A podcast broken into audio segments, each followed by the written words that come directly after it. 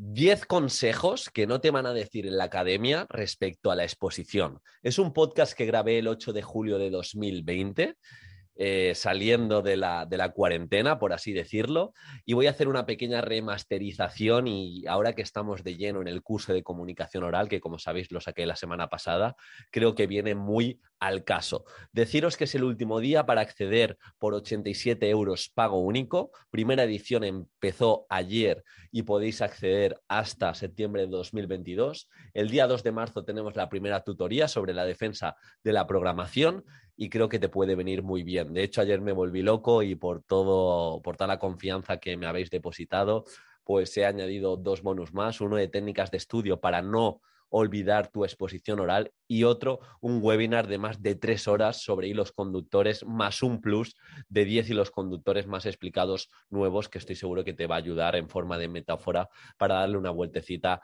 a esa exposición. Más muchos módulos que ya sabéis, tenéis que entrar en preparador Edufis Comunicación Oral si os interesa, hoy es el último día, ya no voy a dar más la brasa, a partir de mañana 127 euros si te apetece entrar y si no, pues vamos a seguir por aquí aportando. Así que vamos con ello, 10 consejos que no te van a decir en la academia, sobre todo enfocado a la exposición oral, y el primero es sonríe. En su día dije sonríe, pero ahora mucho más formado en cuanto a habilidades eh, comunicativas, te puedo decir que está bien sonreír, que está bien ser afable, por así decirlo, en la comunicación, pero no cambiéis vuestra esencia, no cambiéis vuestra manera de comunicar. Porque una cosa es sonreír y otra cosa es sonar poco genuino, poco auténtico. Si tú no tienes en las venas por así decirlo, la felicidad o la sonrisa continua, vas a sonar raro. Yo no me río ni sonrío mucho a la hora de comunicar.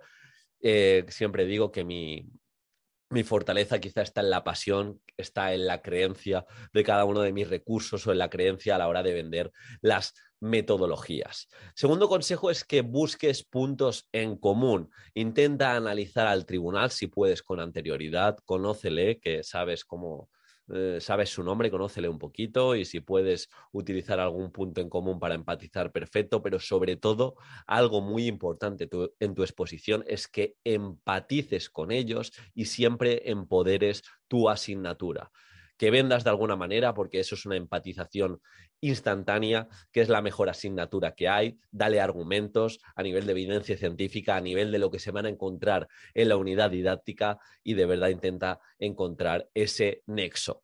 Tercer consejo es que seas entusiasta, conciso a la hora de comunicarte. Menos es más. Si puedes decir una definición en seis palabras, mejor que en ocho, catorce y veinticuatro. Cuida esas muletillas y por favor, sé humilde. Aunque tengas una buena exposición, aunque hayas ensayado lo correspondiente, sigue practicando, muestra humildad, escucha de manera activa, intenta aportarles tu mejor versión y ya sabes que has de poner el foco en lo que le tienes que dar al tribunal. No sé por qué partido tribunal, parece un rap. El cuarto consejo que di en su día era que aportases valor. Esto ya queda muy trillado, ¿no? Sobre todo en el tema del desarrollo personal, el marketing, seguro que lo habéis escuchado mucho, lo de aportar valor. Tienes que aportar valor a la sociedad. Bien, yo dentro de la educación, aportar valor mm, para mí es dar a nuestro alumnado herramientas para que sepa desenvolverse en la vida y eso es lo que voy a intentar aportar en mi, en mi, exposición. Y también aportar valor es decir cosas distintas que no va a decir la media.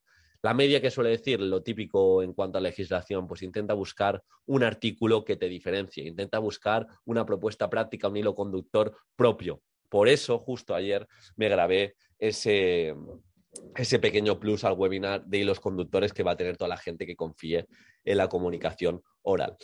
Y como siempre digo, y el quinto consejo que, que di en su día es que seas positivo ante los problemas de la sociedad, pero ahora eh, la mejora de este consejo sería que te vendas como parte del cambio. Tú vas a ser un docente parte del cambio de los problemas. Me preguntaban ayer en Instagram, en un pequeño directo que hice, eh, Diego, ¿tú sabes eh, Madrid qué va a salir en el supuesto? Y yo le dije, bueno, le dije una broma, sí que lo sé, pero no os lo voy a decir. Pero realmente lo que les dije es que nos tenemos que preparar frente a los problemas, que vemos continuamente, elementos transversales, tener una propuesta práctica, pues de igual manera, si nos puede hacer preguntas el tribunal, nos tenemos que preparar frente a esas posibles objeciones y siempre ser parte del cambio y tener como propuestas prácticas para cada criterio de evaluación, sobre todo, para cada elemento transversal, para vender que desde nuestra asignatura podemos alcanzar con facilidad cada objetivo de etapa, podemos hacer un trabajo interdisciplinar importante, etcétera, etcétera. Los bonus, los cinco consejos que di extras, es que independientemente de la, de la, atención que te preste el tribunal, tú tienes el papel a vender y tú tienes la propuesta a acercarles. Entonces, te tiene que dar igual. Por otro lado, otro de los errores es no mantener la mirada fija con, el tribunal y, solo mirar una vez. Yo este error casi lo comento a la hora de, leer. En el supuesto práctico me puse muy nervioso porque no estuve nada cómodo con la realización que había hecho y por ende eh, rehuí un poco las miradas y la verdad que no me gustó absolutamente nada. Esto lleva lo practicado desde casa, intenta repartir las miradas y sí que es cierto.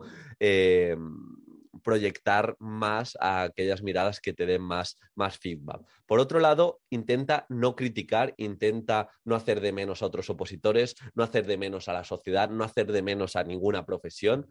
Eh, para empoderar o para magnificar tu profesión, eh, válete de argumentos y no te valgas tanto de hacer de menos. En cuanto a comunicación no verbal, ya sabéis que se, habla mucho, hemos hablado de la sonrisa, hemos de practicar con la, con la mascarilla, si, ya más o menos va a estar claro que vamos a, exponer con la mascarilla, pero algo que creo que te potencia como persona es el tema de la postura. No andes encogido, no te hagas pequeño, intenta cubrir el escenario como toca, una posición pues em, de dominancia, por así decirlo, que no estás dominando al tribunal, pero mucho mejor hombros hacia atrás, pecho hacia afuera, sin hacer nada eh, estrambótico, pero sí de verdad no hacernos pequeñito y no hacernos alubias, porque realmente estamos proyectando como debilidad.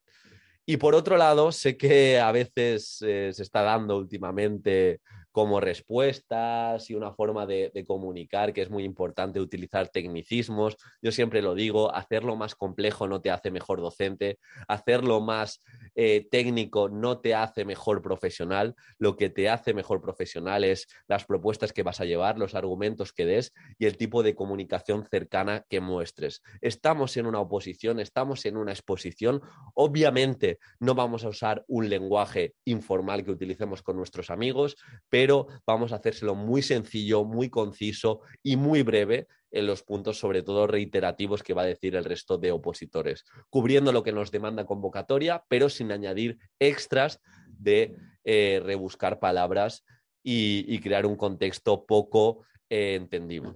Así que bueno, estos serían los 10 consejos que quizá no te dicen directamente las academias, ahora ya se están poniendo las pilas y eso es bueno frente a la competencia, que cada vez los preparadores y las preparadoras pues son mejores, pero de verdad eh, nos estamos preparando la exposición, nos estamos preparando para el día del examen, el día del examen empieza en la presentación, el día del examen empieza en el tema, en el supuesto práctico, en cada acción que hagas y por ende hemos de estar preparados y sobre todo llegar con energía y dar ese do de pecho. Así que espero que te haya hecho reflexionar al menos. Dime algún otro consejo que quizá no contemplen los opositores y así les ayudamos con este post en forma de podcast o, si me estáis viendo en YouTube. Y recordaros únicamente que os voy a dejar el, curso con el link para que os, para que os inscribáis con, todo, con todos los módulos, con los nuevos bonus, si, si os apetece. Y si no, nos seguimos viendo por aquí, o mejor dicho, nos seguimos escuchando. Buen fin de semana un abrazo.